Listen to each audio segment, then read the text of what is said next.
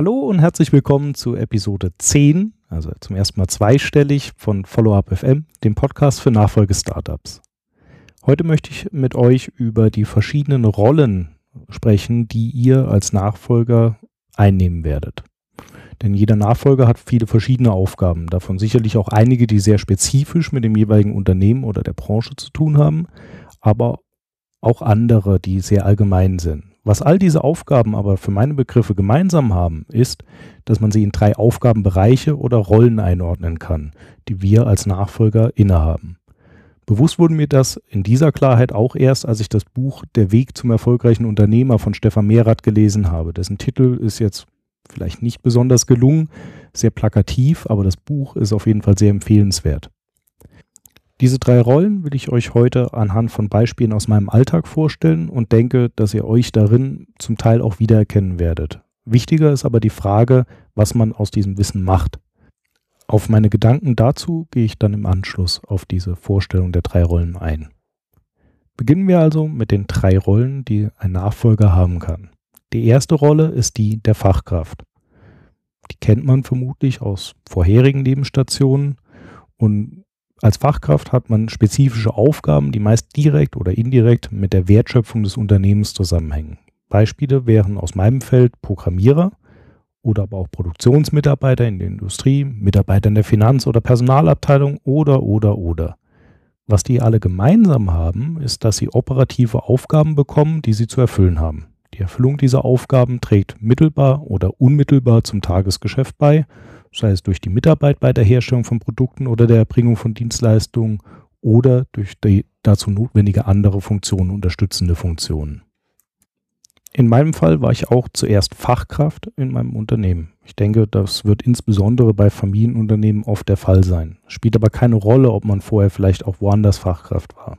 Ich jedenfalls begann im Bereich Marketing und Vertrieb und habe dort entsprechende Aufgaben wahrgenommen. Von Pflege der Homepage über den Entwurf und die Durchführung von Marketingmaßnahmen oder Vertriebskampagnen und alles, was sonst noch dazugehört. Das sind die Beispiele für die Rolle als Fachkraft. Die zweite Rolle, die ihr einnehmen werdet, ist die des Managers. Manageraufgaben sind diejenigen, die zum reibungslosen Ablauf des Tagesgeschäfts beitragen, aber nicht das Tagesgeschäft sind. Zum Beispiel braucht es jemanden, der Dienstpläne erstellt, Kennzahlen entwirft und sichtet, Termine koordiniert oder Mitarbeitergespräche führt. All das sind Beispiele für solche Aufgaben, die in der Rolle des Managers wahrgenommen werden. Der Manager soll die Strategie des Unternehmens in Projekte und Aufgaben konkretisieren, die verteilen und über ihre Durchführung wachen. Er ist also verantwortlich für das operative Ergebnis, nicht nur, aber auch in finanzieller Hinsicht. Er ist zum Beispiel aber auch der Feuerwehrmann, wenn es Probleme gibt und muss dann eine Lösung herstellen. Je nach Unternehmensgröße gibt es für Teilbereiche dieser Aufgaben unter Umständen auch eigene Abteilungen, also in größeren Unternehmen zum Beispiel Personal- oder Finanzabteilung. In meinem Fall, also in einem kleinen Unternehmen, sind die Aufgaben zu großen Teilen auf eine Person konzentriert. So sind zum Beispiel die Jahresplanung, Mitarbeitergespräche, die Ressourcenplanung, der Einkauf und die Terminkoordination Manageraufgaben, die in aller Regel ich wahrnehme. Der letzte, der dritte Bereich, die dritte Rolle, ist die des Unternehmers. Sein Fokus ist die Strategie, also der Kurs des Unternehmens. Mehrath drückt es bildlich aus, indem er Manager- und Unternehmerrolle in ihrem Wirkungsfeld unterscheidet. Der Manager arbeitet im Unternehmen, der Unternehmer am Unternehmen. Neben dieser Hauptaufgabe gibt es noch weitere Inhalte für diese Rolle, zum Beispiel das Networking, die Definition von Kernwerten des Unternehmens oder auch die Personalauswahl und Suche. Klar ist, dass all diese Aufgaben bei mir angesiedelt sind. Ich besuche die entsprechenden Veranstaltungen, engagiere mich in Verbänden und anderen Gruppierungen, knüpfe Kontakte, plane die Strategie und halte, zusammen mit meinem Team, jederzeit die Augen offen, um Chancen und Trends zu erkennen. Warum habe ich euch jetzt also diese drei Rollen vorgestellt? Was könnt ihr daraus mitnehmen? Zuallererst, ihr solltet es euch bewusst machen. Im Alltag hat man oft vor lauter Aufgaben, die meistens operativer Natur sind, überhaupt keine Zeit, diesen mentalen Schritt zurück zu machen und mal aus der Vogelperspektive auf die eigene Wirkung zu schauen. Mit diesem Wissen kannst du, und das empfehle ich, mal alles, was du tust, aufschreiben und durch Kennzeichnung in eine dieser drei Rollen einordnen. So erkennst du nicht nur, wo dein Schwerpunkt liegt, sondern auch, wo du vielleicht Hilfe benötigst. Tipp Nummer drei. Vor allem die Fachkraftaufgaben solltest du versuchen abzugeben. Meine erste Einstellung war die einer Fachkraft, die seitdem Marketing und Vertrieb verantwortet. Das halte ich nach wie vor für eine sehr gute Entscheidung, die ich nur weiterempfehlen kann.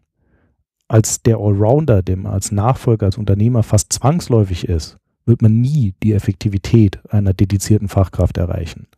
Als kleines Extra bekommt man dazu auch noch ganz viel Zeit frei, um sich den anderen beiden Rollen zu widmen. Heute bin ich nur noch selten im Bereich Marketing oder Vertrieb aktiv. Meistens als Urlaubsvertretung oder indem ich Artikel schreibe, weil mir das immer noch sehr viel Freude bereitet. Bei der Managerrolle kommt es stark auf die Unternehmensgröße an. Ich habe diese noch fast zu 100 Prozent bei mir. In einem größeren Unternehmen könnten sicherlich viele Aufgaben auch abgegeben werden sei es an die entsprechende Abteilung oder entsprechend geeignete Personen.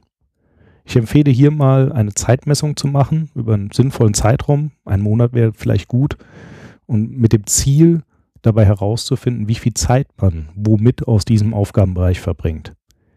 Kombiniert ihr eine solche Aufstellung mit einer sortierten Liste, also sortiert danach, wie viel spezifische Kenntnisse für welche Aufgabe notwendig sind, ergeben sich bestimmt einige, die man anders verteilen kann. Der Grund dafür ist eigentlich auch ganz simpel. Die Rolle des Unternehmers kann und darf euch niemand abnehmen. In der reinen Zahl der Aufgaben sind die viel, viel geringer als in den anderen beiden Rollen, aber sie sind sehr wichtig. Meine Erfahrung ist bislang, dass ich zwischen vielen operativen Anforderungen, die vor allem die Managerrolle mit sich bringt, oft zu wenig Zeit dafür habe. Die Unternehmeraufgaben haben viel mit Nachdenken, mit Kommunizieren, schlicht mit bildlichem und auch wortwörtlichem Rausgehen aus dem Unternehmen zu tun. Das steht im Konflikt mit den Anforderungen des Teams und der Kunden an den Manager. Zudem wird man in der Managerrolle auch einfach oft unterbrochen und die Anforderungen wechseln schnell. Sich dann mit einer langfristigen Vision oder den Kernwerten des Unternehmens zu beschäftigen, fällt unglaublich schwer. Deshalb prüfe ich zurzeit auch, was ich noch aus der Managerrolle abgeben kann, um mich mehr dieser Unternehmerrolle zu widmen. Was mir dabei besonders auffällt, ist die Sensibilität des Teams für An- oder Abwesenheit. Mein Team signalisiert mir recht schnell, wenn es der Ansicht ist, dass ich zu häufig außer Haus bin. Das steht natürlich oft in Konflikt mit meinen Unternehmerzielen und Aufgaben. Bislang habe ich es noch nicht geschafft, diesen Konflikt abschließend zu lösen. Mir ist klar, dass ich eigentlich noch mehr in diese Richtung tun muss, darf aber dabei die Bedürfnisse des Teams nicht aus den Augen verlieren. Wer hier also einen Tipp oder Erfahrungswert für mich hat, dem bin ich sehr dankbar. Mein Ratschlag ist jedenfalls, wenn ihr diese Einteilung in Rollen einleuchtend findet und es für euch relevant ist, kommuniziert das auch direkt in Richtung des Teams. Sensibilisiert es dafür, dass es verschiedene Anforderungen gibt, von denen einige bei euch sein müssen, andere dagegen nicht und haltet es auf den Laufenden, damit es nicht überrascht vor in deren Büro steht. Soweit also zu meinen persönlichen Beobachtungen und Empfehlungen. Diese Episode ist jetzt relativ kurz, aber ich hoffe trotzdem, dass sie euch so sehr hilft, wie sie bislang mir geholfen hat. Ich kann das Buch, das ich natürlich auch in den Shownotes verlinke, nur wärmstens empfehlen. Es enthält noch weitere gute Ideen und ist auch, da es in Form von so einer Art Geschichte geschrieben ist, unheimlich kurzweilig und angenehm zu lesen. Bis zum nächsten Mal, bis zur nächsten Episode, die dann in zwei Wochen erscheint, wünsche ich euch alles Gute, viel Erfolg mit eurem Nachfolgestartup und wenn ihr mir helfen wollt, mehr Menschen zu erreichen, freue ich mich über eure guten Bewertungen bei iTunes. Herzlichen Dank dafür und bis demnächst.